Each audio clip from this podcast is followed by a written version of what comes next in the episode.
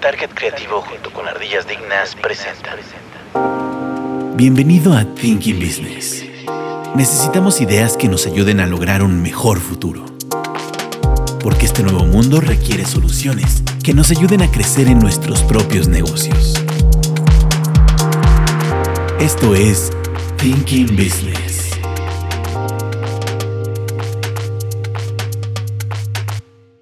Hola, bienvenidos a Thinking Business. El día de hoy nos acompaña Ekatzen Martínez ¿Qué tal? ¿Cómo están? y un invitado especial, Diego Peñafiel. ¿Qué tal? ¿Qué tal? ¿Cómo estamos todos? Todo bien, todo bien.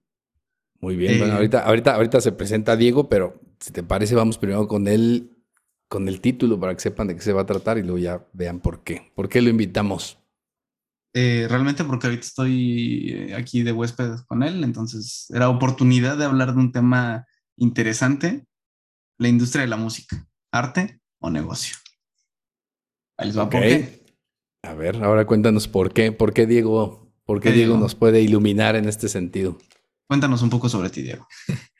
Bueno, eh, yo soy eh, recién egresado de la carrera de composición musical de la Universidad de Academia de Artes de San Francisco. Eh, soy mexicano, pero me vine a estudiar acá al extranjero por cinco años. Me gradué hace un año y ahorita estoy haciendo un programa en el que me permiten trabajar eh, durante un año con, de manera legal, una visa especial. Eh, entonces, pues estoy dentro de la industria de la música trabajando y me he dado cuenta de muchas cosas muy interesantes de la industria que, que no esperaba. Ok. Ok, ok. Creo que es una industria que de repente, bueno, es que es una industria un poco particular en el sentido de, eh, pues a lo mejor la concepción que puede tener mucha gente de si a lo mejor es algo que estudias o no estudias o nada más es porque es eh, nato y de esa manera pues lo llevas a cabo, ¿no? Pero eh, a final de cuentas hay, hay precisamente también dentro de, entre muchos artistas que, que han sido o han, han alcanzado la fama, muchos que tienen toda una carrera musical, eh, digamos, muy en forma, ¿no? Claro, sí, eh, es definitivamente no es una industria para, para todos y de hecho es una carrera con muchas deserciones. Mucha gente se desilusiona a la mitad de la carrera en cuanto empieza a ver de qué se va a tratar todo y sobre todo cuando empiezas a ver la competencia que tienes, porque ese es el detalle. Hay muy pocos puestos, hay muy pocas oportunidades eh, y muchísima competencia. Entonces es, eh, la pelea es brutal, brutal, la verdad. Ok, tú me- la carrera en la que tú estudiaste es composición musical, me decías, ¿verdad? Así es, yo de composición, pero también sé de producción musical porque hoy en día todo el mundo tiene que saber de producción musical si te dedicas a la música, la verdad. Es como escribir hoy en día, es como no saber de computadoras. Es básico. Ajá, todo el mundo tiene que saber eh, producir. Entonces sí, también produzco, eh, compongo, pero me considero más compositor que productor. Ok. Y además tienes una banda. Eh, sí, también. Bueno, sí, es como Ese es el eh, hobby. Un poquillo Oye, el hobby, ¿no? Y cuéntame más o menos, eh, ¿cómo es que te decidiste por estudiar esta carrera? ¿Qué, ¿Cuál fue más o menos tu, tu background o cómo llegaste a, ese- a esa idea de, o a, esa, a tomar esa decisión de estudiar específicamente esa carrera? Pues mira, la música siempre fue algo que hice desde chico, desde que tengo como ocho años que empecé a tocar la batería, en, ya sabes, en la academia, ¿no? La, la escuelita de música, etcétera, y nunca paré desde los ocho años em, hasta los 16 que seguí dándole la batería, la batería, después eh, me aburrí un poco y empecé a aprender más instrumentos, eh, apren- aprendí la guitarra por mi cuenta, después aprendí a, a tocar el teclado, el piano por mi cuenta y eventualmente eh, ahorré y me compré un programa de, de producción que se llama Logic Pro y ahí aprendí a hacer mis propias producciones, ¿no? A hacer mi propia música, al principio muy malas, obviamente, pero pues igual, ¿no? Así empieza todo el mundo. Entonces la música siempre fue para mí algo eh, que me encantaba y que además, eh, pues yo sentía que era, era bueno, ¿no? Que tenía un don para ello. Ok, Aunque- ¿Te acuerdas?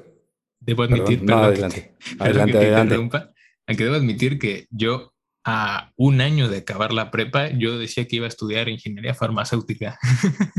Ah, pues casi, casi lo mismo, ¿no? Mm, Sí, claro, era un, un, un, ¿cómo se dice? Una carrera muy parecida. Eh, pero, pero no, de último momento medio me decidí por hacer todo lo contrario. Fue, algo, fue como un impulso.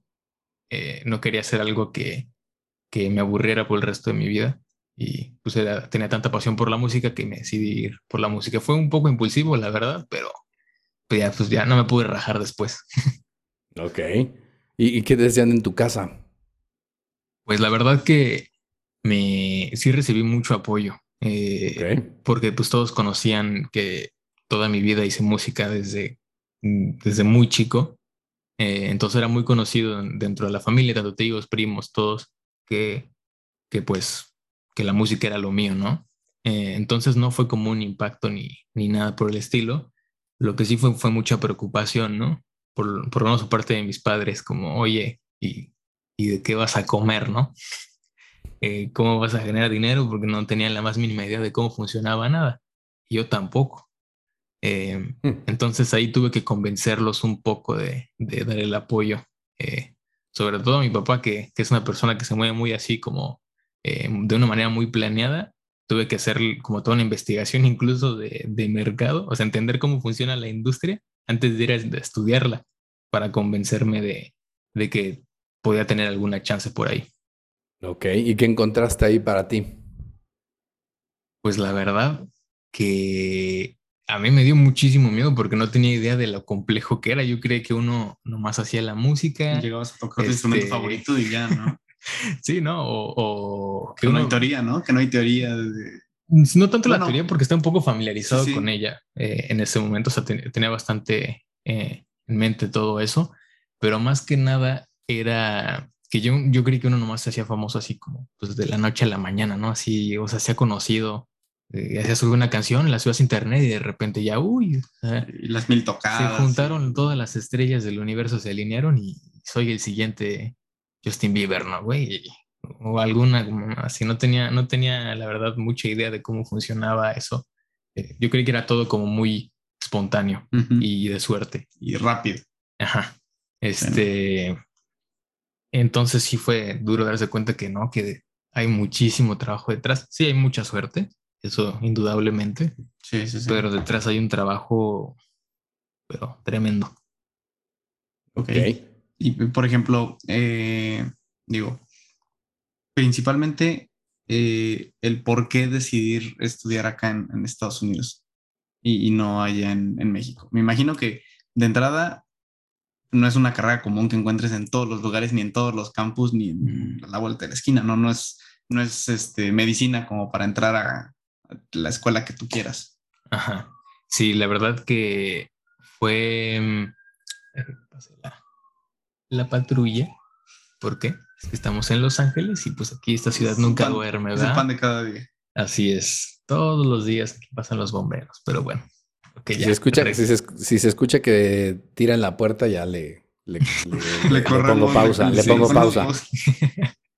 Em, bueno, perdón, tu pregunta. No, bueno, este, que, justamente, o sea, el, el cómo decidiste eh, ya venirte para acá, para Los Ángeles, bueno, para California, y, el, o sea, cuéntanos un poco por qué la situación de, estudiar acá, no allá. Me imagino que las oportunidades mm. o las opciones son quizás más limitadas. Claro.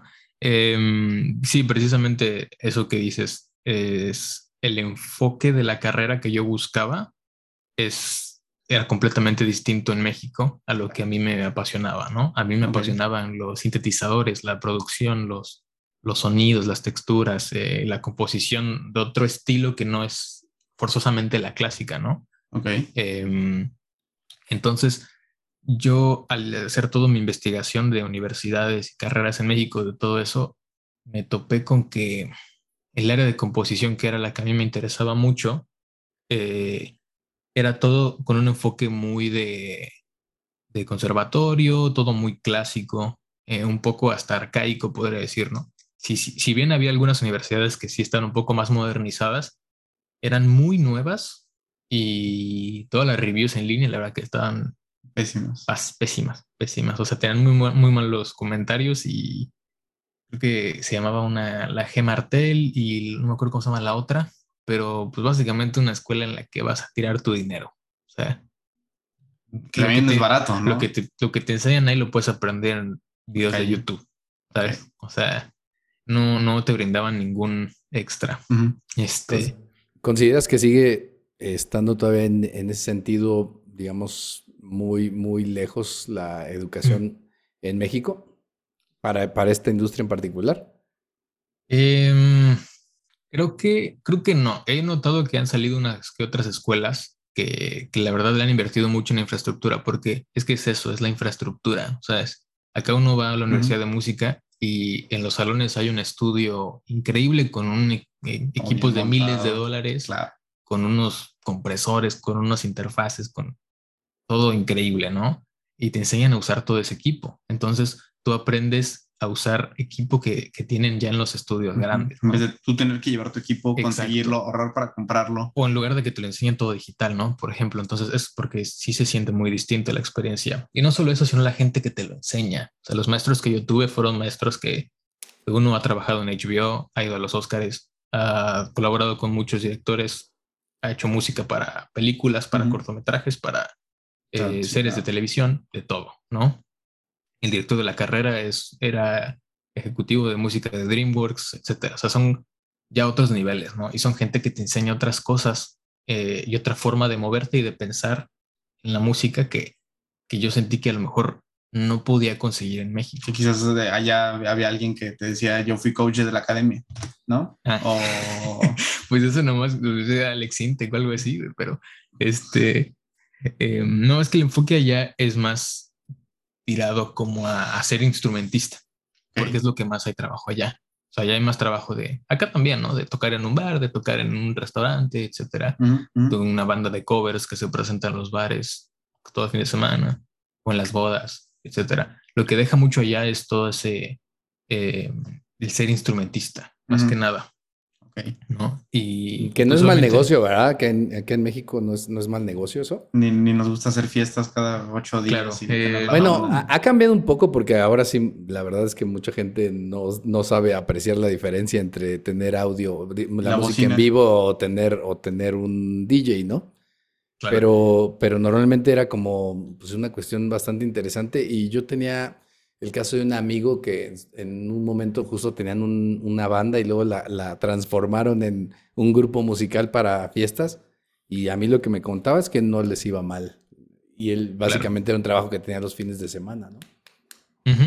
Sí, no, no, no, no, no es que les vaya mal, ¿no? Eh, pero es un enfoque que al final de cuentas también no me llamaba mucho la atención. Claro. O sea, yo no quería vivir de eso.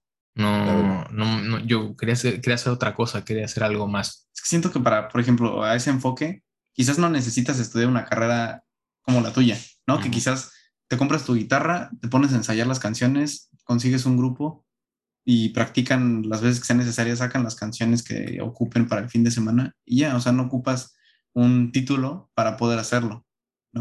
Así lo veo yo. O sea, que hay, que hay mucha gente que, ok, si lo hace de manera como informal, por así decirlo, o gente que quizás sí estudió y dijo, me, yo hago una sinfónica o algo así, ¿no? Claro, claro, es que, es que como dices, o sea, eh, es como todo, ¿no? La universidad, al final de cuentas, sí es importante estudiar una carrera, pero también hay gente que sin la carrera también puede hacer cosas increíbles, ¿no? Eh, o sea, no es, no es un requisito así de a fuerzas tienes que estudiar una carrera para ser muy bueno, ¿no?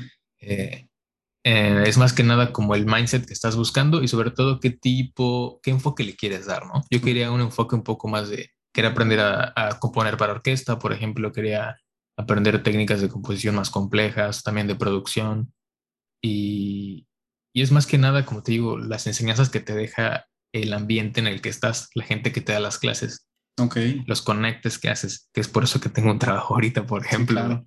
Este, es más que nada eso.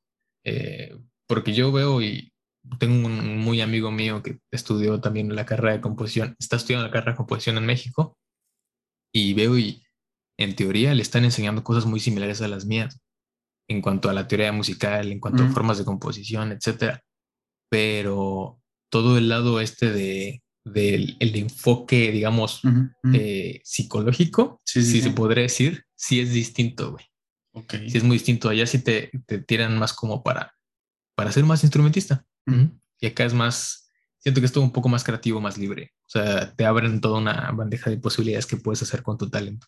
Ok, y, consideras que, bueno, me imagino que hay varias escuelas, al menos aquí en Estados Unidos, el país está enorme, que, que, que tengan algo parecido o igual a lo que tú estudiaste o decidiste venir acá a California porque aquí es la meca del entretenimiento, está Hollywood. Y sí, eh, la verdad que sí. O sea, era una oportunidad.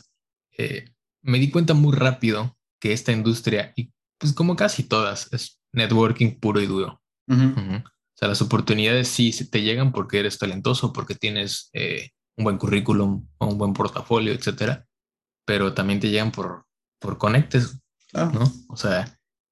a final de cuentas es parte también importante, que creo que además ese sería digo, no sé cómo lo veas, pero creo que, y lo hemos platicado como en otros ámbitos, pero creo que también sería parte de los beneficios de hacer una carrera, ¿no? El hecho de poder hacer networking durante la carrera con personas que van a estar en el mismo ámbito que tú, es algo que también creo que es algo que no es nada despreciable de el tener una carrera eh, en la universidad o en, en, un lugar en donde te preparas en específico, ¿no?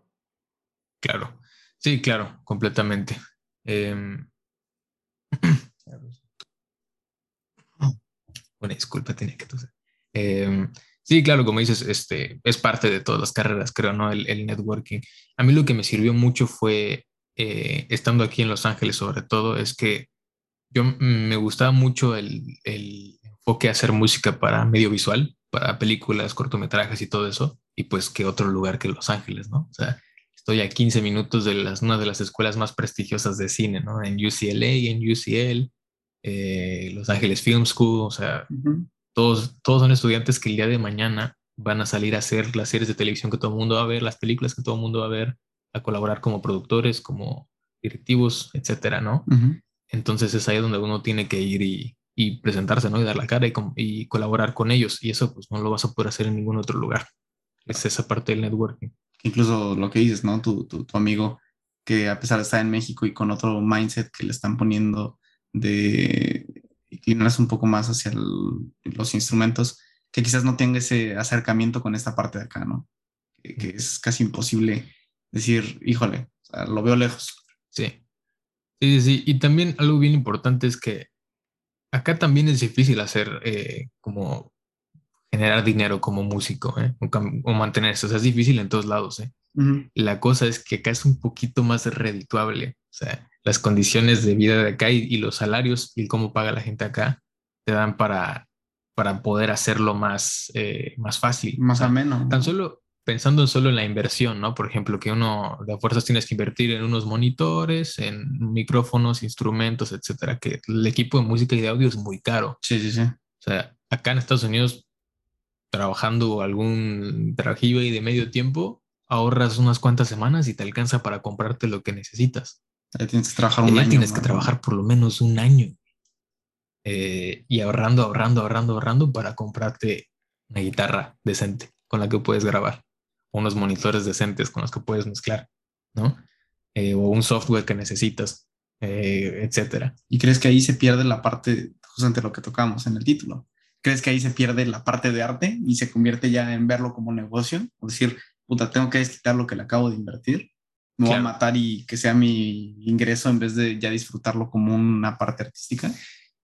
Em, sí, es que sí y no. O sea, porque creo que también toda la parte artística de la música, o sea, el arte la vas a hacer estés comiendo de ella o no estés comiendo de ella. O sea, uno, cuando es, uno es artista no para de hacerlo, ¿no? O sea, yo recién hace un poquito empecé a ganar dinero del arte, no por eso dejé, no por eso paré de hacerlo, ¿no?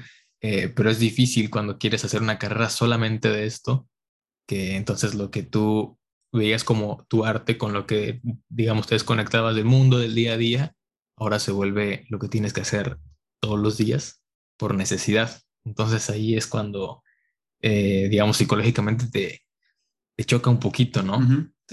Te choca un poquito.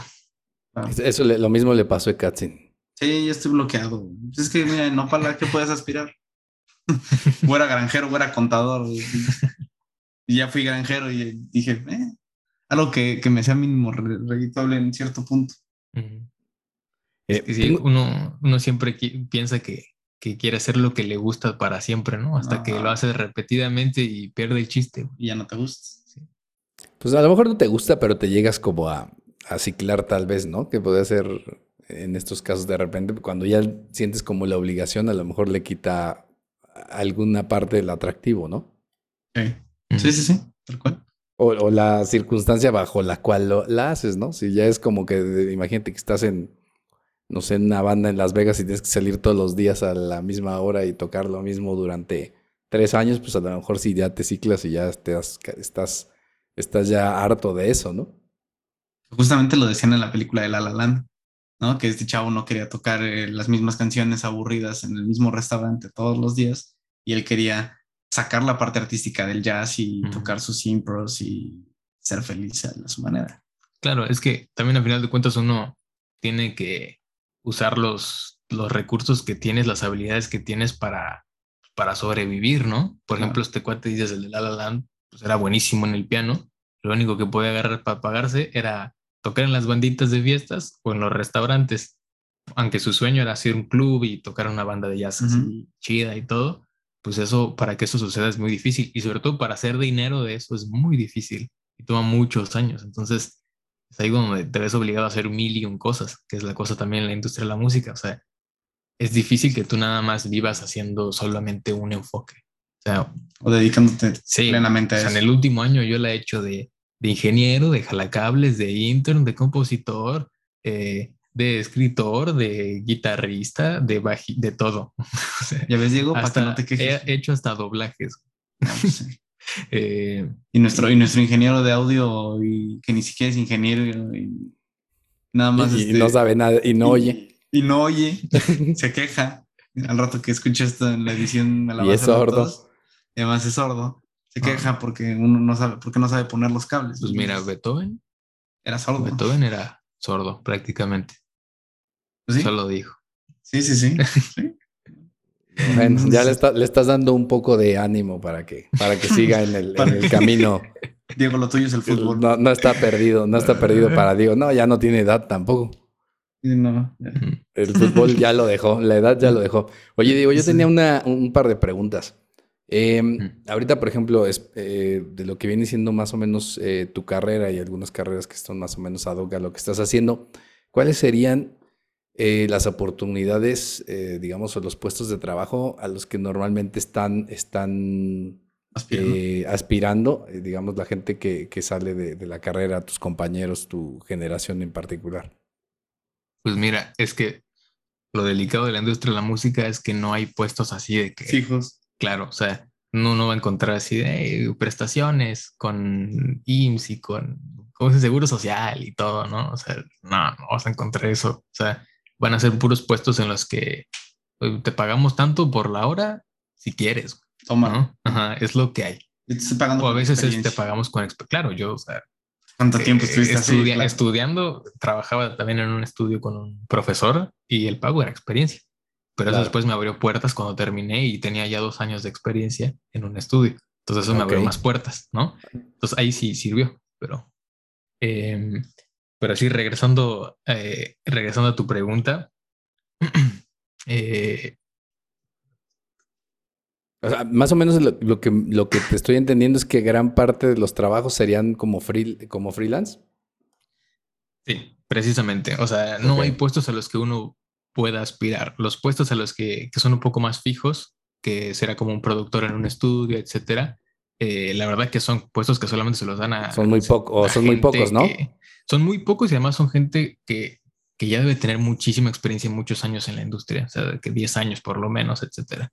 Eh, cuando uno va saliendo, a lo que uno aspira es a juntarse con alguien que sea muy bueno y aprenderle de él. Eso es lo que yo he estado haciendo y es lo que estoy haciendo yo actualmente. O sea, así es como he agarrado una que otra chambilla y extra, he ganado un dinerillo extra también. Estoy asistente en un estudio que ya estaba más establecido, con un compositor productor que lleva décadas en la industria. Yo literalmente voy ahí, estoy medio de achichincle, ¿no? En lo que le ayudo. Voy todos los días y un día es... Algo se, te debe algo se te debe de pegar, ¿no? Exacto, y uno lo está viendo trabajar y un día es hacer el papeleo de algún trámite que tiene, algún otro día es este jalar cables, otro día es producir, que muy bonito y todo, y, así va cambiando, ¿no? Otro día te manda por café, pues nomás estás ahí, pero de vez en cuando si él está muy ocupado y le llega algún proyecto como a mí me pasó, Te lo suelto. eh, te lo suelta a ti. Ok. Entonces es una oportunidad muy grande. Me pasó a mí que él estaba muy ocupado y me marcó un domingo a las 5, era el, sub- el domingo del Super Bowl, imagínate. Y entonces yo estaba Mm. aquí con unos amigos en mi que aquí sagrado. Que aquí Claro, sí. Yo estaba con, acá domingueando, ¿sabes? ¿No? Cerveza en mano. Y me marca y me dice, oye, traigo este jale que tengo que sacar para mañana temprano. Vente. Este, no, no, no, me dijo, tienes para hacer esto, esto y esto ahí en tu casa. Yo siempre tengo, yo tengo todo listo aquí, ¿no? Eh, sí, sí, sí, claro. Órale, vas. Este es un comercial de Spectrum, que es una marca muy grande de, de internet acá. Internet, ¿no? Es una marca muy, muy grande de internet. Yo tengo este comercial que tengo que, me pidieron un bomberazo prácticamente y estoy con muchísima chamba, no tengo tiempo, aviéntatelo. Me lo aventé y salió y quedó todo bien. Ya no sé cuándo vaya a salir al aire, la verdad, pero, pero pues lo aceptaron, ¿no? Y me pagaron por el proyecto y todo. Entonces, es, es eso y ahí pues ya, ya generaste créditos, ya pusiste Claro. tu nombre ahí, ya es algo que puedes poner en tu En tu- página en web. tu si quieres. experiencia. Exactamente. Y más que nada es el día a día de irle entendiendo a cómo piensa la gente que ya está en la industria y cómo se mueve. Entonces, a lo mejor a lo que más aspiras estando dentro de o, o- egresando de una carrera así es encontrar a alguien que ya esté más establecido y aprenderle. Y, Ok. y, pues la verdad es picar piedra. Es por eso que yo hablaba con todos mis profesores, todos me decían lo mismo. Yo no pude vivir de la música hasta que tenía 32, hasta que tenía treinta y tantos, 35. Antes de eso, yo era banquero, trabajaba en un Starbucks, Eras Office Boy. eh, trabajaba de oficinista, exacto. O sea, y, y aparte hacía música, ¿no? Y Claro. eventualmente empecé a generar más contactos, más clientes, etcétera. Y pues bueno, ahora puedo vivir de la música, pero me tomó muchos años. Eh, Claro, hay, hay muchos casos así, ¿no? Sí, claro. Entonces es, es la cosa, no es un camino derecho, no es un camino de, ah, bueno, voy. hago Se necesita prácticas". mucha, mucha vocación. Exactamente. Es ahí cuando verdaderamente eh, a uno lo que lo mueve a hacerlo es el arte de hacerlo, ¿no? Ok. No, Ok. es, no es el negocio. No, uno no está, yo no, yo no creo que haya alguien de verdad que estudió música Se meta por el negocio. o que se meta a hacer música porque quiera hacer dinero. Salvo que Yo no manager, creo que ¿no? exista, a menos que quieras administrar. Sí, ¿no? claro, que ya Que está, todo punto, el lado que del otra business. rama, exacto. que ahí más bien estudias business, estudias marketing y después lo enfocas en lo que te gusta. Este, pero de verdad yo no creo que haya alguien que estudie música que sea por lana. O sea, y si sí, estás muy equivocado, no lo vas a lograr. No tomes la una- o decisión. sea, de una vez ni, Estás mal orientado. ni- ajá, ni lo intentes. Em, entonces sí, lo que te mueve es el arte, es el amor a hacer las cosas, eh, el amor a hacer música, ¿no? A producir o a estar a, a- a los sonidos, el audio, ¿no? Para los ingenieros también. Entonces eso es lo que a final de cuentas te da para, aguantarte, digamos, el malestar por varios años. Ok. Ahorita me vienen a la cabeza dos, dos artistas que, digo, en sus, en sus casos han sido han- exitosos, tanto en España como el caso, bueno, los dos en España, pero bueno, Joaquín Sabina, que empezó muy tarde su carrera, porque realmente, realmente se hizo famoso ya llegando a los 30, y también el caso de Jorge Drexler, que había estudiado para ser doctor y hasta mucho tiempo después se, eh, se, pues realmente vivía o trabajaba para hacer sus discos, hasta después se hizo famoso, ¿no? Pero realmente fue ya llegando a los 30 y, se- y con lo que ganaba de ser doctor, que era en su caso torrinolaringólogo, pagaba sus discos y seguía cantando en bares y obviamente no lo necesitaba como doctor o por lo menos podía vivir del otro, pero pues nunca dejó de, de estar picando piedra ahí, ¿no? Pero pues sí, es, es más el amor al, al arte que otra situación, ¿no? Claro, sí, y, y es que eso pasa con muchísima gente que ya establecida, eh, muy famosa, ¿no? Eh, por ejemplo, no sé si conocen a Hans Zimmer, que es probablemente el compositor de cine más grande en este momento. Eh, Esteban es su mega fan, ¿no, Juan? Sí, por ahí Sí, bueno. un fan. Ah, perfecto. Bueno, yo también soy súper fan de, de Hans Zimmer. Literalmente en la, en la radio de chiquito mi papá ponía discos de Hans Zimmer, no, no ponía nada más. Entonces así fue como me, me introduje mucho a esa música. Pero bueno, él, por ejemplo, el cómo se volvió famoso y cómo empezó a hacer películas fue como por coincidencia. O sea, eh, él, él era más como un, un instrumentista, tocaba la guitarra, se dedicaba a hacer sintetizadores, este, Tocó ¿Te con Mecano. mucha? ándale, por ejemplo, tocaba los sintetizadores con Mecano eh, y de la nada te sale un trabajillo como, oye, estamos necesitando música para esta película eh, y necesitamos a alguien porque ya no hemos encontrado ningún compositor que se la quiera echar. ¿Qué onda? ¿Te la avientas?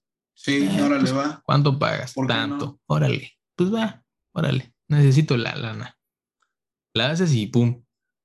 Sale Rain Man, el soundtrack de Rain Man, que se volvió muy conocido y de ahí se volvió él muy conocido por hacer soundtracks. Eh, y bueno, lo- el resto es historia, ¿no? Claro. Y él sí se, se dedicó totalmente a eso. Sí. ¿no? Así Ya es. su, su enfoque pues, ya no, ya no tocó con Mecano, se, se fue directo al, al- al cine, ¿no?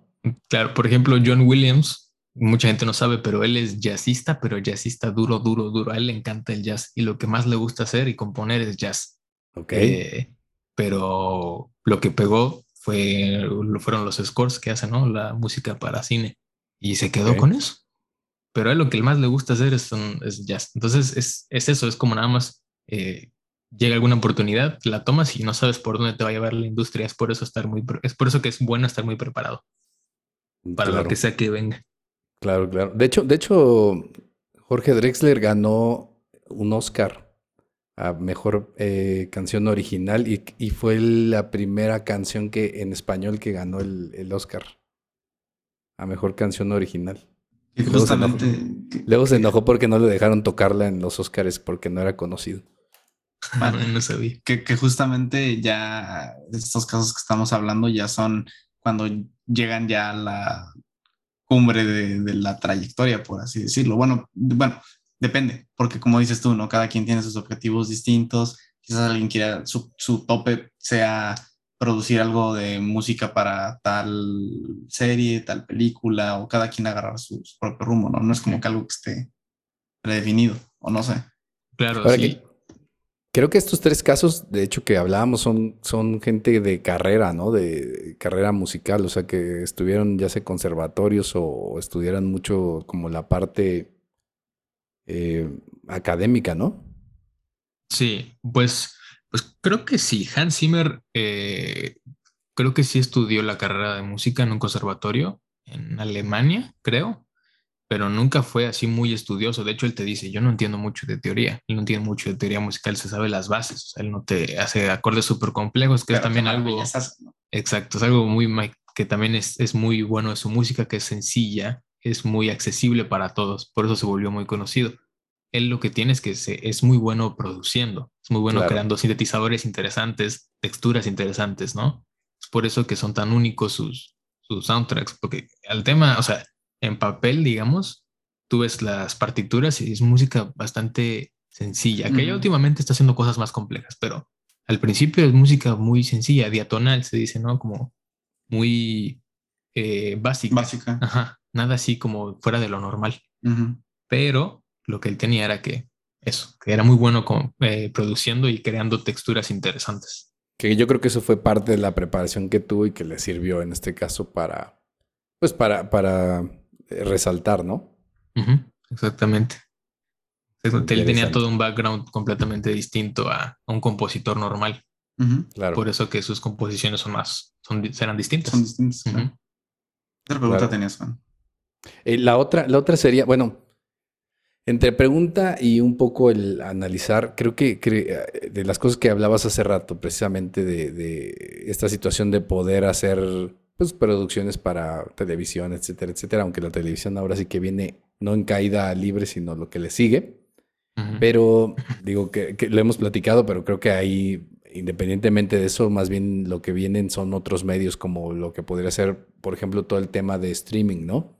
Y creo que ahí abre, no sé si coincidas con esto, pero creo que ahí se abren un montón de puertas precisamente para, para por ejemplo, para el caso de, de- la gente como tú que estudiaron estas carreras, porque lo que se visualiza es que precisamente como que existan más ámbitos y más, se abre el espectro para generación de más contenidos en términos generales, ¿no? Porque antes era, pues sí, era como la, la serie, pero era de un canal en específico, ¿no? Y entiendo que ahorita, precisamente en Netflix, Disney, HBO, todas estas van a estar buscando, pues, gente que les pueda dar o brindar eh, otras opciones, otras producciones y otro tipo de, programas precisamente también para llenar las plataformas que ellos tienen. Y eso creo que podría estar abriendo muchas oportunidades para, para productores eh, musicales como, como es tu caso, ¿no? Claro, claro, definitivamente. De hecho, es probablemente el mejor momento en la historia para querer hacer música o para querer hacer algo creativo, porque eh, todo el, digamos, todas las producciones audiovisuales, todo el contenido multimedia que se llama, eh, todas necesitan música original por todo el tema de copyrights, por todo el tema de... De la cantidad de contenido que se está generando. Exactamente. Todo el flujo de contenido que hay, que es brutal. O sea, las cosas, literalmente, cuántos videos, cuántos reels, cuántos TikToks, cuántos videos de YouTube, cuántas series salen cada día. Y todas esas necesitan música.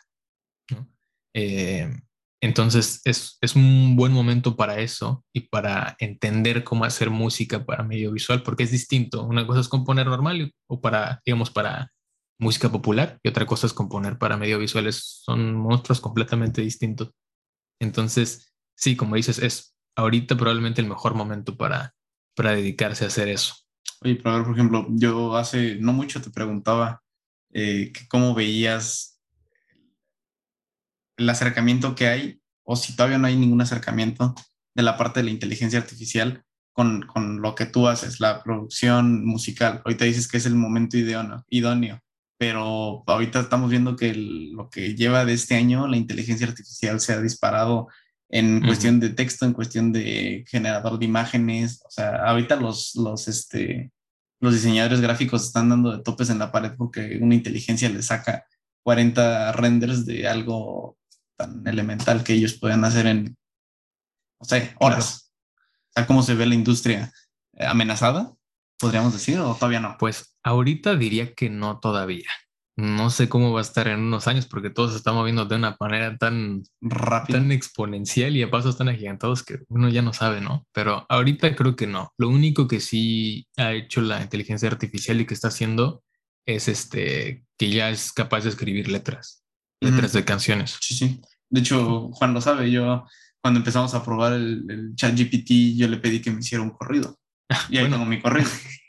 Pues sí, precisamente. Me musicalizarlo eh, precisamente, eso, eso sí ha tenido un buen avance, pero porque es la parte de texto, digamos, como incluso de poesía, de poesía. casi, ¿no? Que eh, está imitando algún tipo de, de secuencia. del patrón de escritura. exactamente. Pero cuando uno habla de música, pues es, es algo muy distinto, porque los patrones, digamos, detrás de la composición, para empezar, mmm, se manejan de manera distinta, ¿no? O sea, eh, los seres humanos entendemos la música de una manera extremadamente subjetiva. Eh, por lo tanto, es difícil replicarla con un algoritmo nada más.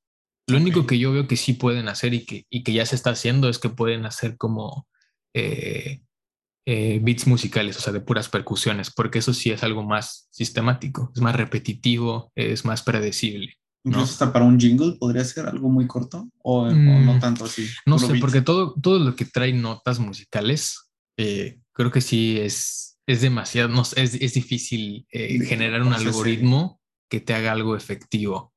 Em, lo que sí es, en, te digo, los patterns de, de las baterías, etcétera, los beats, eh, eso sí es más factible que, que se empiece a pasar y que de hecho ya veo que hay algunos plugins que que lo, están incorporando, inteligencia artificial para, eh, para crear algún ritmito y una secuencia para trabajar más rápido.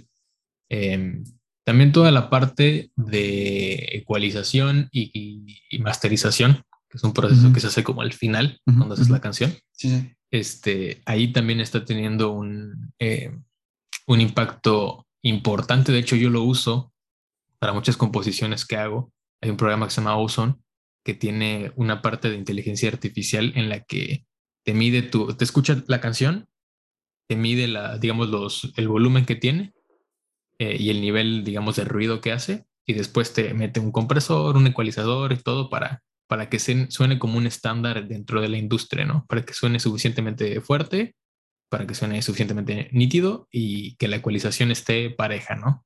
Eh, pero todo eso son cosas que sí se pueden terminar más por algoritmos porque son algo más de números, ¿no? Tienes que alcanzar, eh, no sé, 7 LUFFs, ¿no? eh, o tienes que ecualizar los bajos y los agudos de tal manera para que en el espectro de frecuencias estén parejas.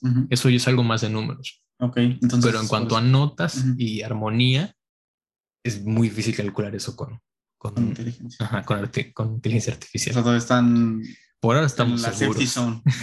Por ahora estamos seguros. Yo, he estado viendo que algunos, eh, de hecho en YouTube, algunos videos de, algunos eh, personajes por ahí que se han tratado de hacer algo con, con este, voces, ¿no? No, canciones completas. Por ahí no las he escuchado, pero por ahí hay un individuo ahí en España que luego he visto por ahí que tiene, que tenía hacía como análisis de canciones e iba como track por track. Eh, se llama Sean Track.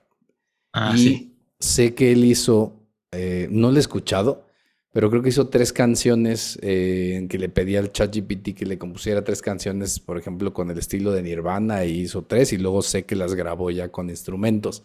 Que ahí ya entiendo que lo que sacó fue como los acordes, la canción, y luego ya hizo un poco lo que comentas también, incluso como hasta el matiz y la, la parte de cómo ya hizo la interpretación en guitarras y todo eso, pues ya fue más humana, ¿no?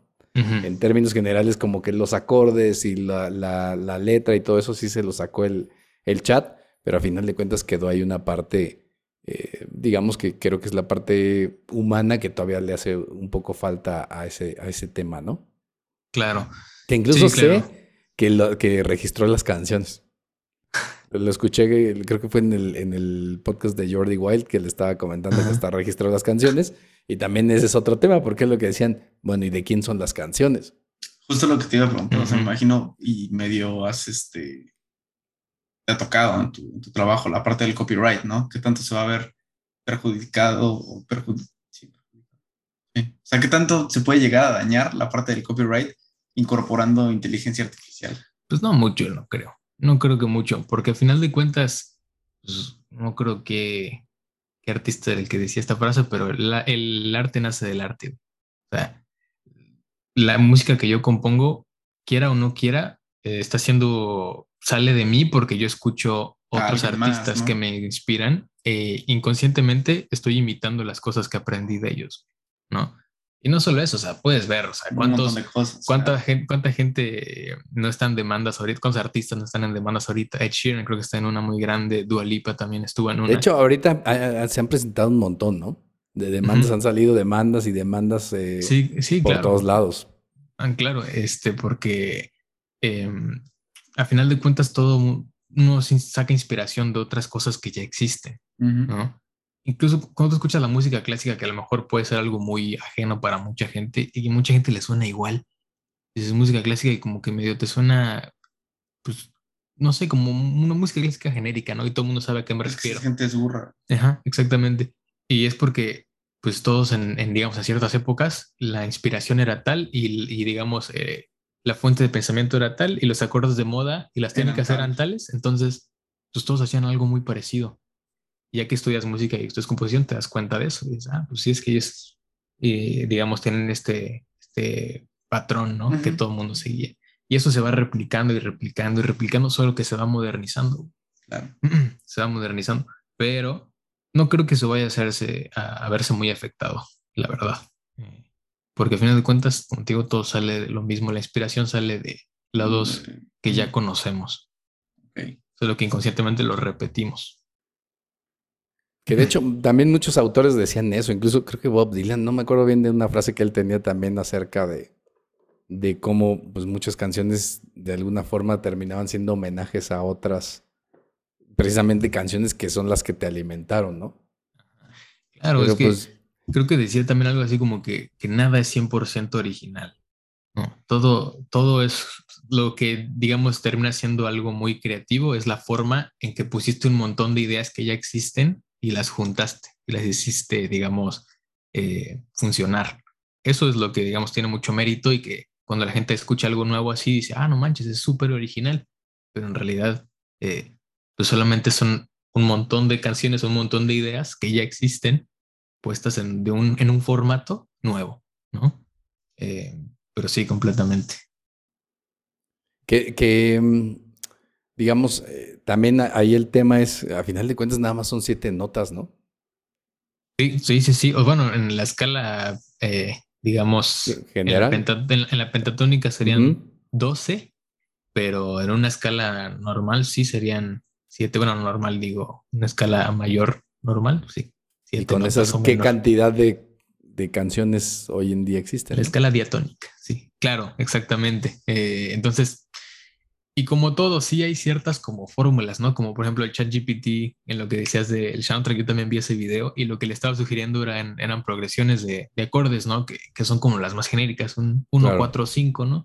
1, 4, 5, 1, 1, 4, 5, 6, etcétera, ¿no? Que son eh, progresiones que uno encuentra en prácticamente casi todas las canciones populares de hoy en día. No sé si han visto también ese video de un chavo que está tocando una guitarra y se va a cantar 10 canciones con los mismos tres acordes. Claro. Y entonces, eso es, por ejemplo, lo que sí puede hacer ChatGPT y que sí es, se va repitiendo siempre. Son fórmulas que ya están como probadas que funcionan. Sí, pero a final de cuentas cambia qué instrumentos usas para hacer la progresión, eh, qué voz usas, cómo la mezclas, qué efectos le pones, eh, cómo la presentas también, etcétera. Claro. Cómo la interpretas.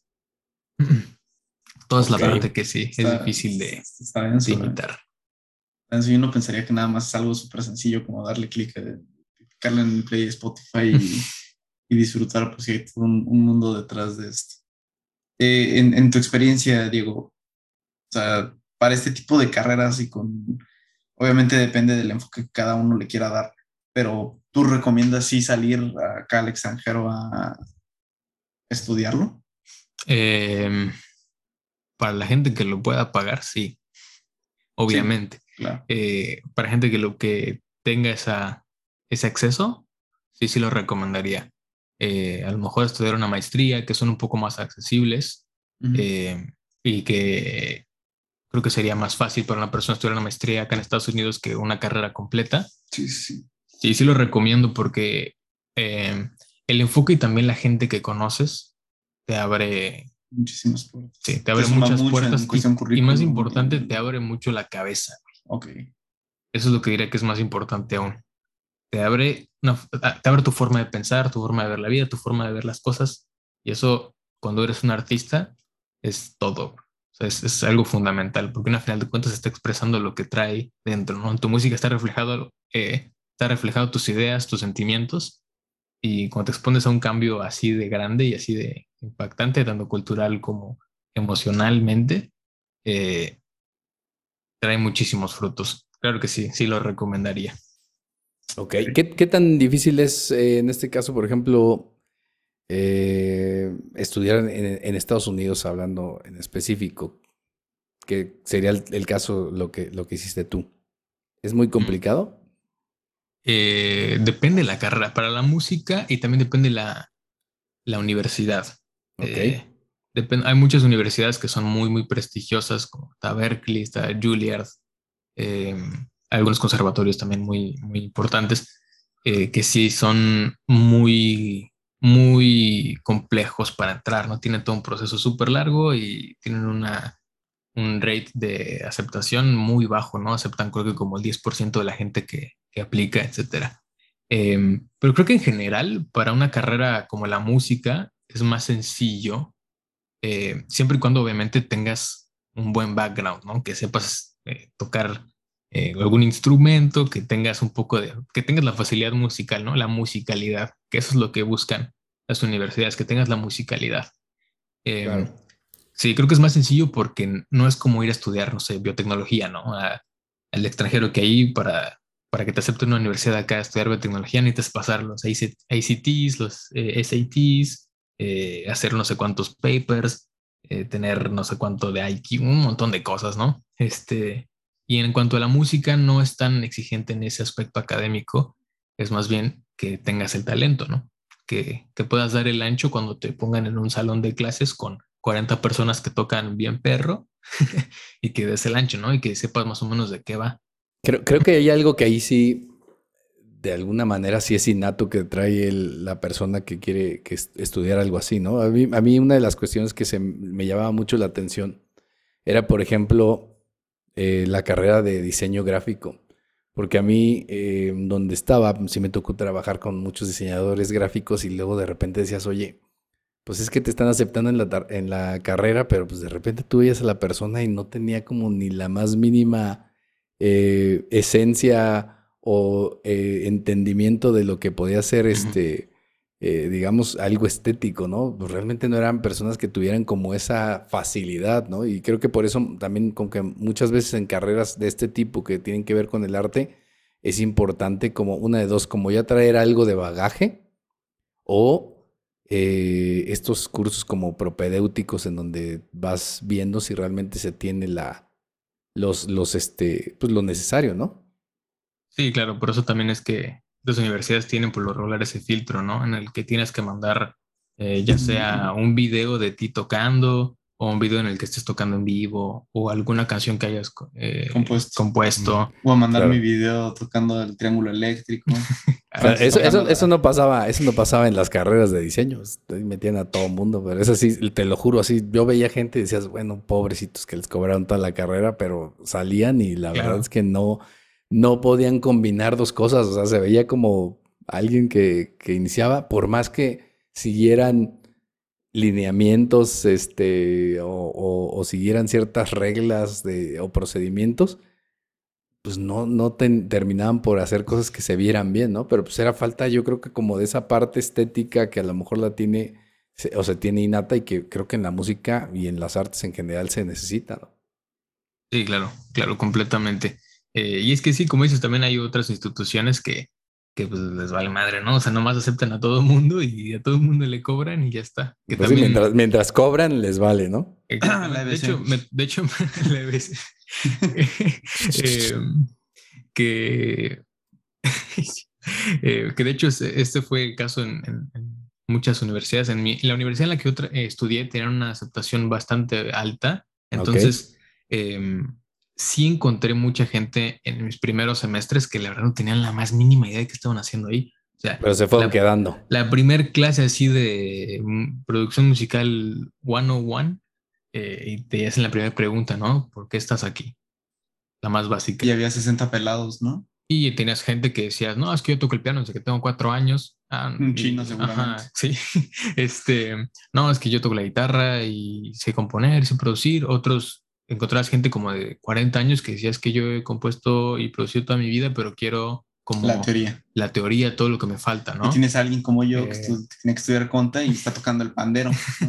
claro. Pero, pero fíjate este que en esas carreras la verdad no pasa eso. O sea, vas, estudias contabilidad, te dicen tres, cuatro cosas que tienes que seguir al pie de la letra y vas a hacer las cosas. en el título. No, es que lo, es que lo vas a poder hacer. O sea, realmente no hay diferencia. Si ya te aprendiste los pasos y sigues los pasos, las cosas salen. Pero en, este tipo de carreras que requieren un tema que tiene que ver con la estética o con algo más artístico, no te pasa igual. O sea, no tienes algo que te hace falta y no tiene sentido lo que terminas haciendo, ¿no? Claro, es que sí es algo, algo muy innato, como dices. O sea, literalmente hay gente que es físicamente incapaz de sentir el ritmo.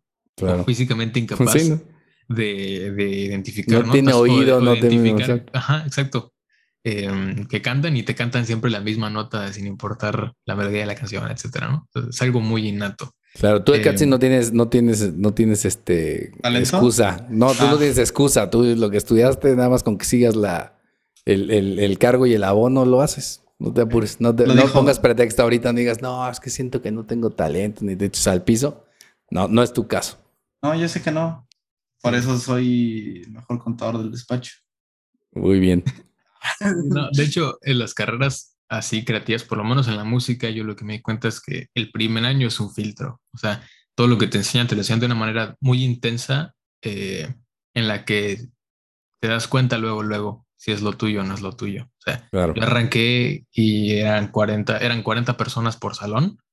Eh, y las últimas clases éramos cinco vatos por salón. Eh, o sea, muchísima gente terminó, no terminaba la carrera, ya sea porque no la podían pagar o mayoritariamente porque no, ya no, no se dan cuenta que no era lo suyo, ¿no? Incluso como, como dices tú también, o sea, había gente que se graduó y yo decía, no manches, este carnal no va a trabajar en la música en toda su vida. O sea, simple y sencillamente no tenía la musicalidad, No- no tienes pero, nada. pero le echó ganas, un chingo de ganas y terminó. Puede la jalar carrera. cables. Exactamente, exactamente. Em, Puede mantener Oh. un, un estudio. Ajá. O, o fíjate, algo muy interesante que pasa a veces que hay mucha gente que sabe enseñar muy bien, pero nomás no se le da como eh, ya en lo, en En lo lo práctico. práctico. Yo tenía un maestro ahí en la universidad que creo que fue de los mejores maestros que tuve. O sea, me enseñó a usar Logic, pero de pies a cabeza. Me, me volví buenísimo eh, gracias a él, ¿no? O sea, me enseñó muchísimas cosas y él era una eminencia también para no todo la, para todo lo técnico y además te explicaba los, los conceptos, no sabía mucha teoría y todo, te explicaba todo de una manera tan fácil de entender. Era, tenía, él verdaderamente tenía un don para enseñar Ujú. Ok. y le apasionaba la música y tenía su título de música y, Y todo, todo, bien, todo, todo, o sea, todo bien, todo bien. Y, pero tú ibas a Escuchabas lo que componía y no. escuché- escuchabas las cosas que había hecho y decías, "Puta, no manches. Eh, Parece que lo había hecho yo en el FL Studio, ¿no? Parecía que la había hecho, exactamente, que la había hecho yo a los 16 cuando empecé a aprender a, a Sí, producir sí. unas cosas ahí por mi cuenta. Eh, entonces, a, un- a final de cuentas uno se da cuenta que hay un lugar para todos en algún Claro. en Y habrá, parte, habrá ¿no? huecos y oportunidades para, para, para cada quien. Digo, el caso de el caso de José Alfredo Jiménez, que no sabía tocar ni la puerta, ¿no? Sí, no, pero pues, ¿qué, qué otro Yo- don le dieron? Ten- tenía un compadre que le silbaba las canciones y, y ya, ya con lo, eso la- la- lo componía, cantar. ¿no? Sí, sí, sí, sí. Sí, pues Creo es que es- parte de el complementarse, ¿no? Digo, Ujú. Tienes que emprender, este, empezar a en- a entender y a descubrir cuáles son tus talentos. Así es. Eh, ¿Consideras que sí es importante eh, tener una educación musical Em, o aventarte como lo borras así nomás? la verdad que puedes hacerlas, dependiendo a qué te quieras dedicar. O sea, qué es el camino que te interesa. Si quieres pegar, si quieres hacer una banda con tus amigos, si quieres ser un artista, si quieres ser como Bad Bunny, si quieres ser este Diego. como Ariana Grande, eh, no, no estudies. Ok. No estudies porque tú lo que necesitas es tener una voz muy bonita. Estudia a lo mejor clases de canto, ¿no? Eh, Ok. Vete a una academia de música, estudia canto, haz una banda, eh, digamos, tómate algunos, videos de composición básica, de producción básica, muchas cosas que puedes aprender en YouTube, no manches, o sea, yo cuántas cosas no aprendí en la universidad, pero sí las aprendí en YouTube. Este, si vas por un camino así, tu tirada es esa, pues no. Pero si tú quieres, digamos, algo más allá, si quieres meterte, si quieres hacer la música que cantan todas esas personas, porque ellos no hacen su música por lo regular, eh, y a ti, te, digamos, tienes un tono, un tono más artístico, más, no sé, que quieres hacer orquestas, componer para orquesta, quieres componer para películas o quieres componer cosas más complejas, Ujú. pues sí, sí, sí vale la pena que estudies. Ok. Eh, Muy bien. todo depende qué es lo que buscas. Si buscas fama, no, No la vas a encontrar. no. Si tú buscas, digamos, Dinero, mujeres. exacto. Eh, si tú buscas pisto, morras y cotorreo, pues no. No, No es el Este, camino. Sí, es- sé contado. eh, Pues, más o menos, ¿eh? Más o menos. Porque, a ver, a ver, el, digo, como, como, como este. Bueno, primera, pa- primera, primera el tema de la música, sobre todo creo que como una actividad que lúdica y una actividad como hobby, creo que es recomendable para, para todos, ¿no? En general. Sí, ya después el, el irte a, a una cuestión ya de más de una carrera, pues ya te irá llevando qué tanto te metes y qué tanto te, te envuelves en eso. Pero creo que definitivamente sería una de las cosas que creo que la gente más le puede ayudar en todos los sentidos, ¿no? Hasta concentración, este, el, el tema, eh, con, con, eh, pues conceptos como muy específicos que incluso tienen que ver con programación, este, una forma de distraerte, de, de quitarte el estrés. O sea, creo que definitivamente es una actividad eh, bastante recomendable, ¿no? Sí, completamente. Creo que, creo que todo mundo debería de aprender algún instrumento o intentar por lo menos en algún punto de su vida. Porque Claro que sí, es, es, es un- tiene muchísimos beneficios. debería O de sea, ser un poco más obligatorio, ¿no? En, en México, digo, la verdad es que no se hace así. Creo que en Estados Unidos sí, normalmente sí tienen como una parte ahí un poco más estricta de por lo menos llevar algunos años con, con algún ¿Música? instrumento musical o algo así, ¿no? Yo, yo me acuerdo que antes era... Creo que todos lo tienen que intentar, por lo menos en alguna. Pues es que es algo parecido como en México, ¿no? O sea, con- en México creo que depende de la escuela. Si tienes una flauta una- La o- flauta Claro, ¿no? Yamaha, la flauta Yamaha, Ese es el tema, sí. que allá en México pues, vas y compras tu flauta color verde en la papelería, güey. Claro. Este, No, yo, yo en la primaria tenía te clases de melódica. Ándale. No, no hay opciones. Sí, sí, No, sí. Sí, sí era Creo, obligatorio. creo que Era allá, por ejemplo, melódica O flauta. O las claves, güey. Este. o si eres en carcelero, México. pues el, la armónica, Ándale. Pero acá, acá en cambio, te meten un cuarto una batería. de instrumentos, ¿no? Eh, con baterías, guitarras, tubas, trompetas, saxofones, triángulos, para los EGX del mundo, este, los EGX del mundo, este, de todo, ¿no? Tienes todos los instrumentos, tienes tambores, tienes panderos, Lo que quieras. todo. Eh, entonces, pues obviamente es más fácil agarrar gente que se interese, ¿no? Porque la neta, o sea, ¿quién? Yo no sabía que quería estudiar o que me gustaba la música cuando me dieron una flauta. O sea, dije, ¿qué que carajos es esto? de Suena, suena como el ¿dónde de los estás, no? camotes, güey, Sí, ¿no? sí, sí. Eh, Yo por eso ya no Fue- toco el sax. fue cuando vi una batería y dije, ah. Parezco el afilador de cuchillos. Sí, no, fíjate, yo vi una batería en misa. O sea, yo vi una batería en, en misa que no sé por qué ese domingo tenían una banda tocando las canciones. Y dije, no manches, está bien chido, yo quiero aprender eso. Eh, y fue hasta entonces que, que, que Realmente el entendí. señor, el señor fue el que te iluminó. Ajá, pero si yo, exactamente. Pero si yo hubiera, me hubiera quedado con la impresión de las flautas, los- las claves y los Sí, no. panderos, pues seguramente no.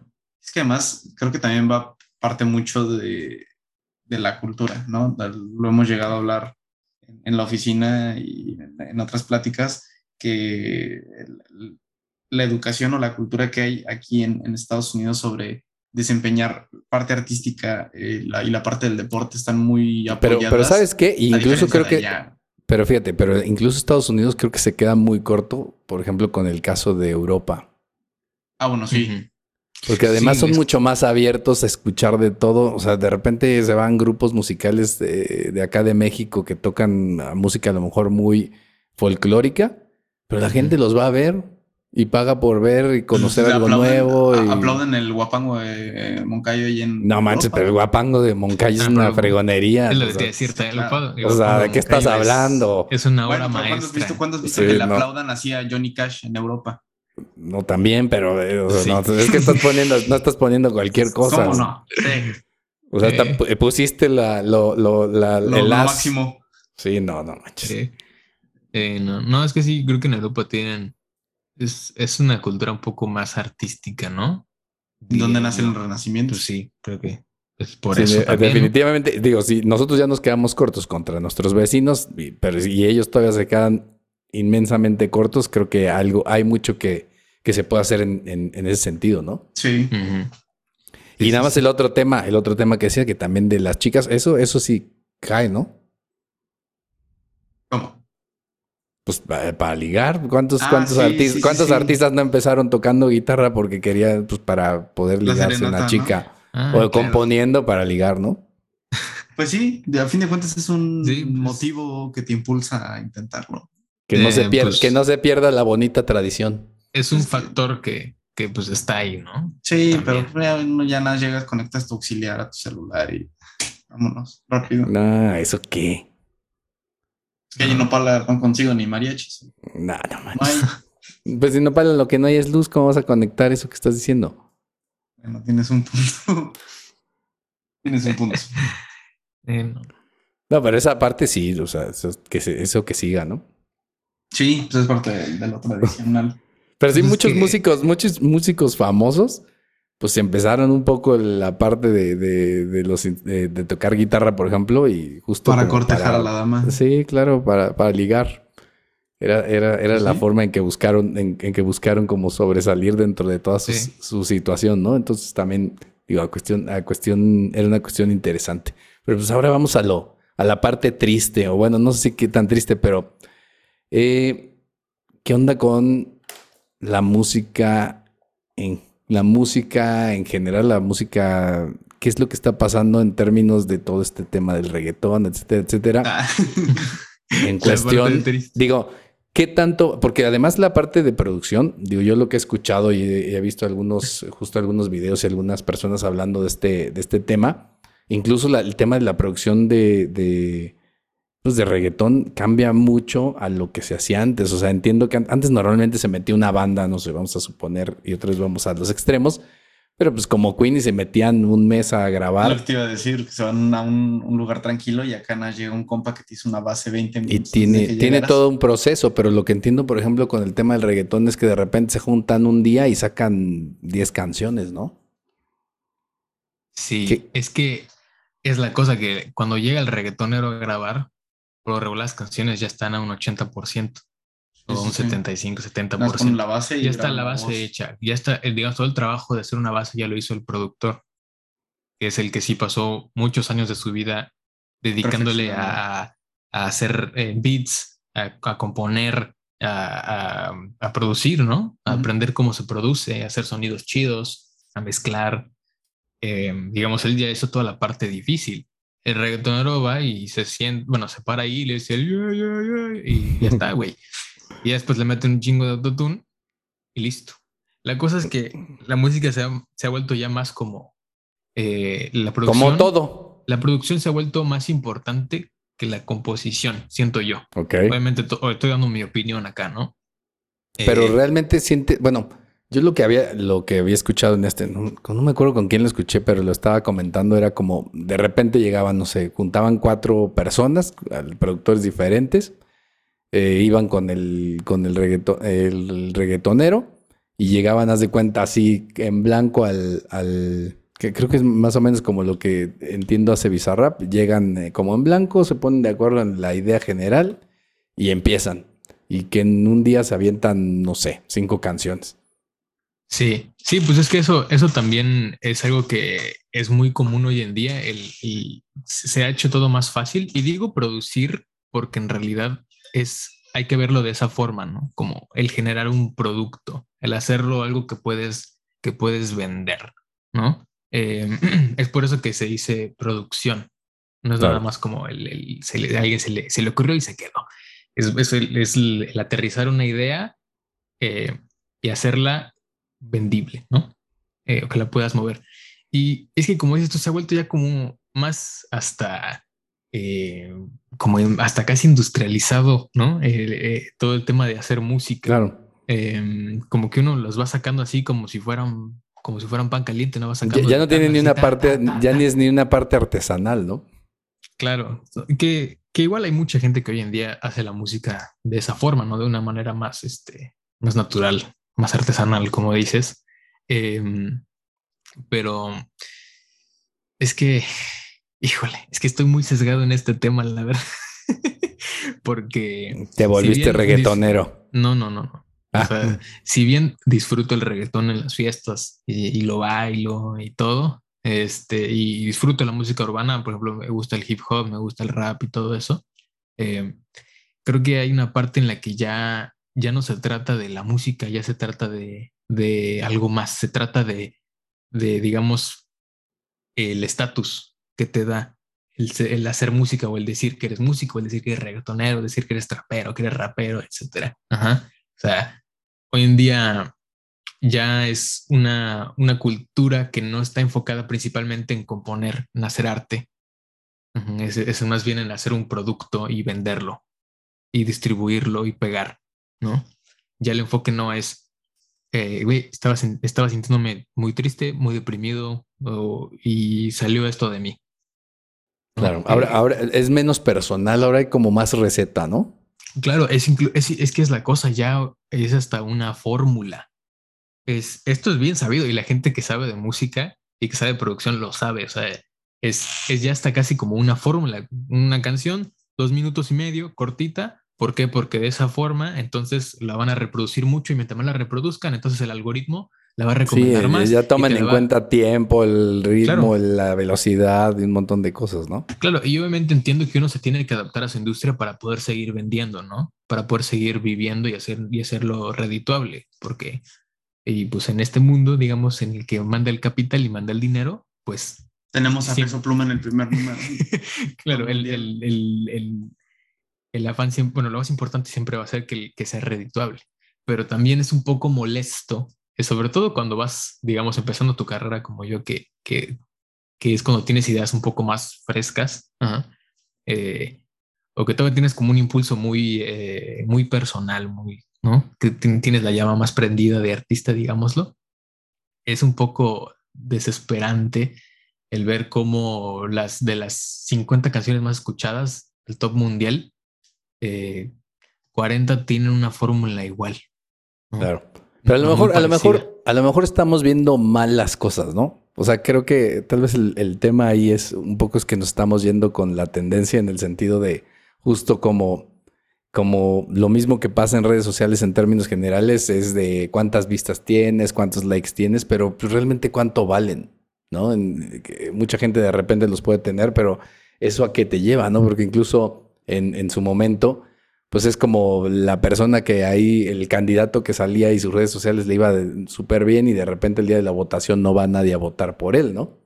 Entonces, ¿qué tan, pues esas, sí, hay gente que lo escucha, este, ves muchas reproducciones, pero pues en realidad tal vez eh, al final pues es algo mucho más pasajero y probablemente, creo, espero, tengo la esperanza que dentro de todo esto la música real se sigue manteniendo y aunque no tienes, a, lo mejor alcanzas de repente esos niveles, pues sigues teniendo, digamos, yo creo que algo que, ah, sobre todo esa, esa, música que sí le va a permitir mantenerse en el tiempo, ¿no? Que a final de cuentas, si vemos números en, en plataformas como Spotify, pues de repente cuando empiezas a revisar sobre todo las canciones más escuchadas o las bandas más escuchadas, pues sigues encontrando los clásicos, ¿no? Claro. Em, sí, claro, completamente.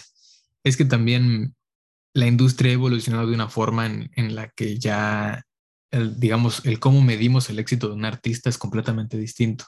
Por ejemplo, hoy en día hay, artistas que son, que tienen millones y millones de reproducciones en Spotify eh, y nunca han tenido un concierto en vivo. Claro. Eh, y antes era, ¿cómo vas a ser conocido? Tienes que tocar en vivo, tocar, tocar, tocar, tocar, tocar, tocar.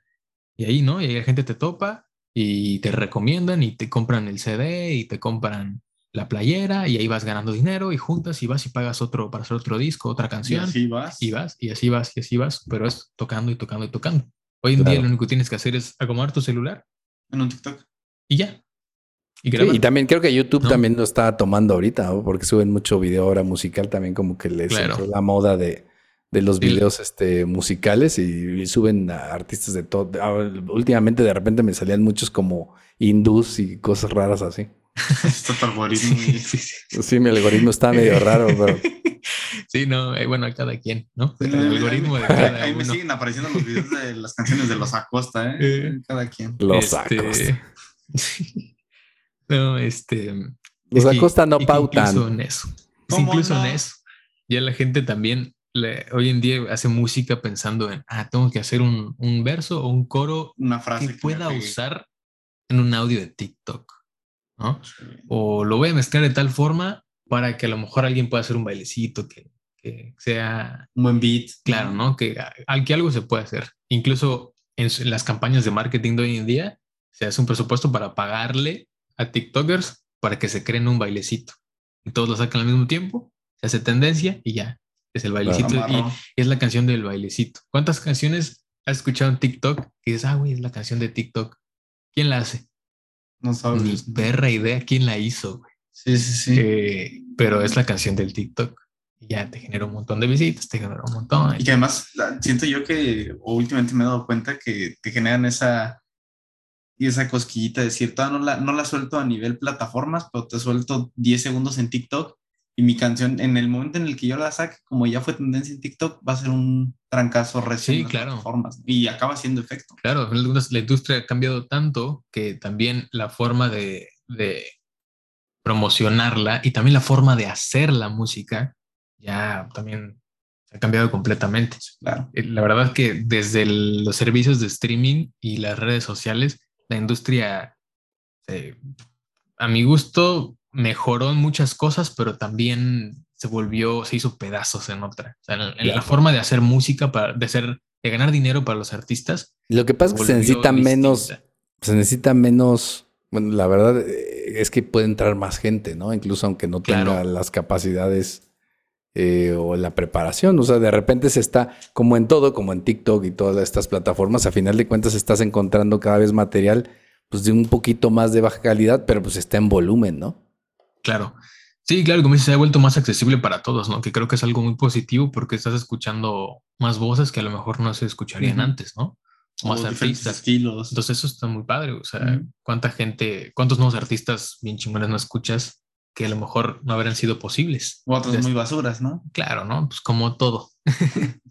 Eh, pues pero al mismo tiempo ves que eh, digamos, la forma de operar de las disqueras y la forma de, generar dinero por gente que escucha tu música se ha vuelto, pues, en pocas palabras, no pagan ni nada.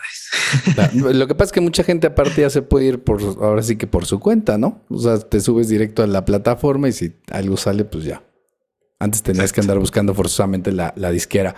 Oye, hablando de oportunidades, y ahorita que un poco lo que, lo que platicábamos, eh, también está el tema de los videojuegos como una oportunidad, ¿no? Sí, claro, claro. De hecho, es una industria que es como, creo que es cuatro veces más grande que la industria del cine.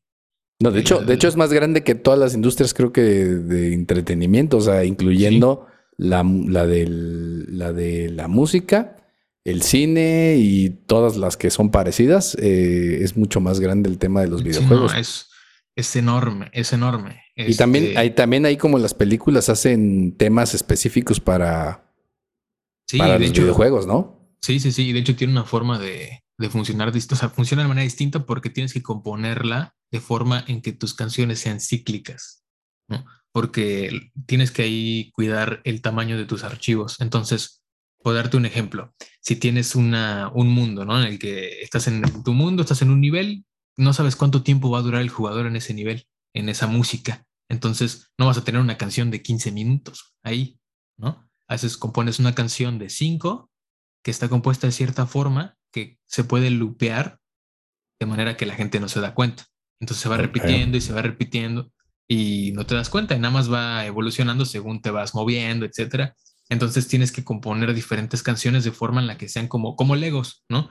Claro. Que, que puedan estaquearse unas con las otras eh, y que sean, que no se dé cuenta el, eh, digamos, el personaje, ¿no? O quien está jugando. Es, una, es un mundo bien distinto y está padrísimo, la verdad. Que de eh, hecho, de hecho, es así como dices, bueno, de repente hay juegos en los que a lo mejor sí tienes como una secuencia y se pueden ir haciendo secuencias de música, pero justo en lo que dices, y de hecho no sé si llegaste a ver también otro video de Jaime Altozano, que explicaba el tema de cómo funcionaba Minecraft o cómo habían hecho la música de Minecraft, que de hecho creo que nada más utiliza un, solo acorde. Sí. Y este, pero la forma en que funcionaba es que hacía que básicamente tuvieras como música que se iba adaptando a cada momento que ibas viviendo dentro de lo que hacías en el juego, que además es un juego que normalmente es como de mundo abierto y pues puede pasar cualquier cosa porque no, lleva una, una historia en particular pero lograba como, y, justo además lo que habían pensado los del videojuego es que tenías que hacer, la música era el complemento perfecto para el resto del juego, porque te hacía que fueras conforme ibas logrando cosas, ubicándote en ese momento y en ese tiempo, porque siempre tenías música nueva. Muy envolvente además. Que te, iba, que te iba acompañando, ¿no? Claro, es que sí, claro, como dices, la música ahí la compusieron de una forma que es muy minimalista, y lo bueno del minimalismo es que te da para que tenga interpretaciones muy distintas, ¿no? Entonces tú puedes escuchar la misma canción en cuatro momentos distintos del juego y en los cuatro momentos distintos va a tener un impacto emocional distinto en ti, ¿no? Eh, entonces lo padre de, de, cómo hicieron esa música. Sí, ese video es muy interesante, la verdad que, Jaime Altozano lo, lo, sigo mucho, es muy, tiene es bueno, cosas muy interesantes. Sí, sí, sí, es muy bueno. Muy buenos videos, muy buen contenido, muy educativo. Bueno, ya para casi para cerrar, em, si recomendaras cinco artistas a seguir en Spotify, ¿quiénes serían? Órale. Tres para, que no, para que no te vayas tan, ah, tan lejos. Uno. Uno. Este, tres. Tres para seguir en, en, Spotify. Híjole. Pues deja, pienso. Voy a pensar en algunos que no sean como tan grandes. Eh, pero que tengan buena popularidad y que me gusten.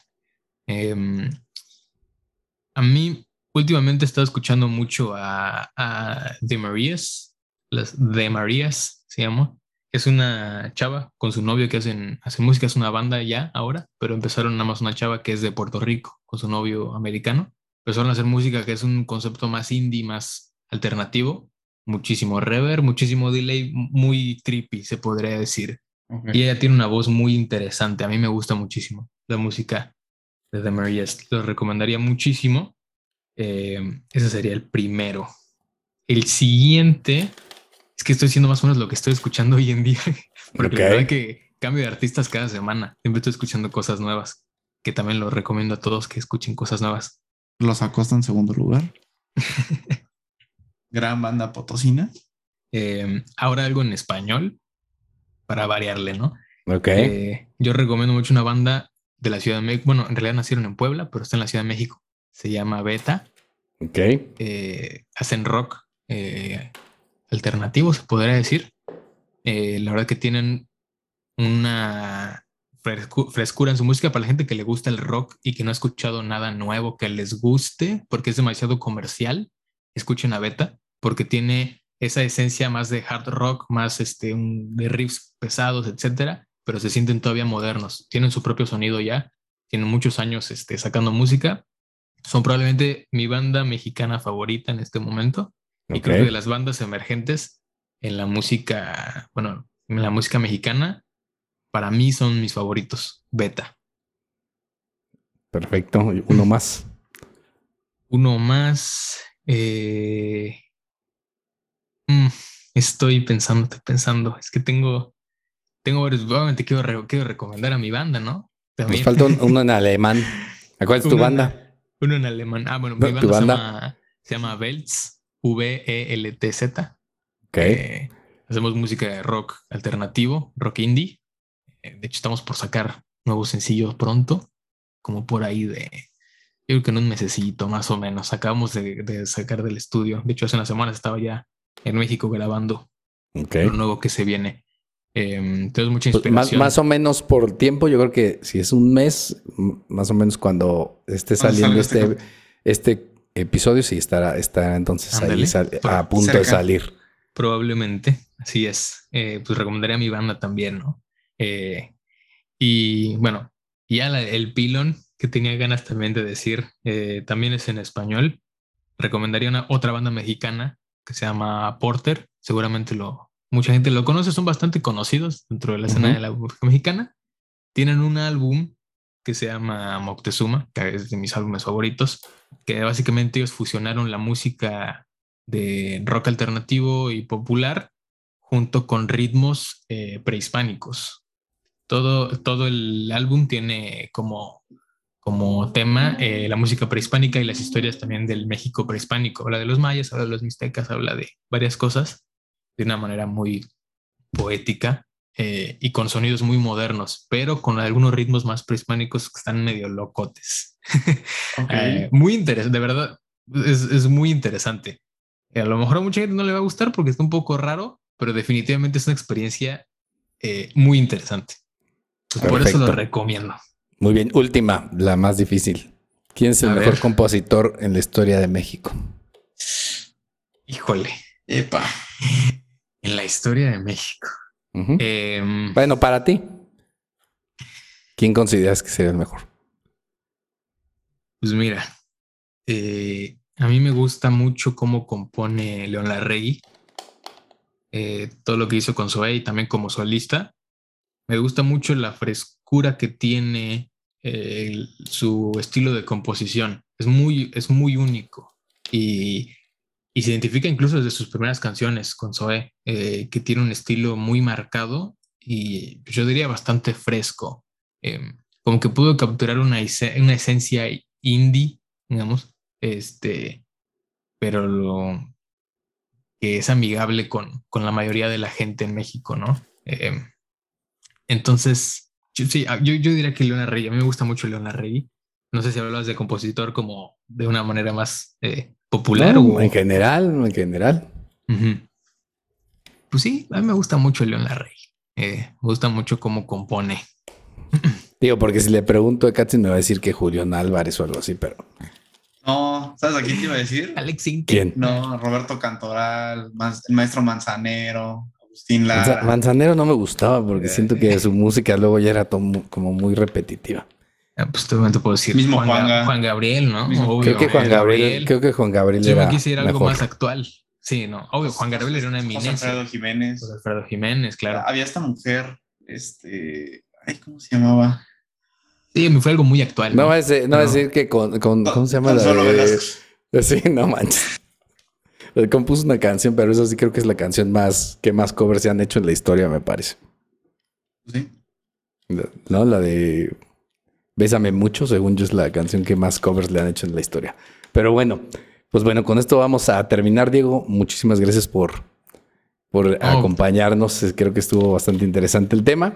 Gracias a ustedes. Este, ya después veremos qué otra cosa podemos, podemos grabar contigo otra vez. Música. Retomar, ok.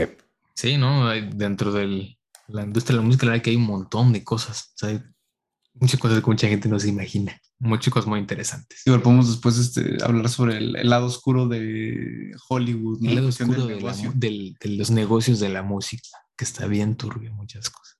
La verdad. Perfecto, pues luego nos lo aventamos. Perfecto. No, muchas gracias por la invitación. No, Muy-. A ti, por, la a ti por práctica. estar aquí. Bueno, pues muchas gracias. Esto fue eh, Thinking Business, Ideas para Negocios Inteligentes. Hasta luego. Ahí, Listo. te quedó. Ahora pues, mi Juan.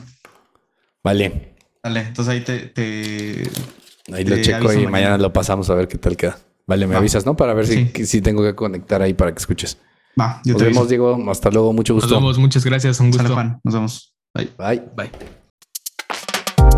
Esto fue Thinking Business. Ideas que brindan soluciones que nos ayudan a crecer en nuestros propios negocios. Thinking Business. Una producción de Target Creativo junto con Ardillas Dignas.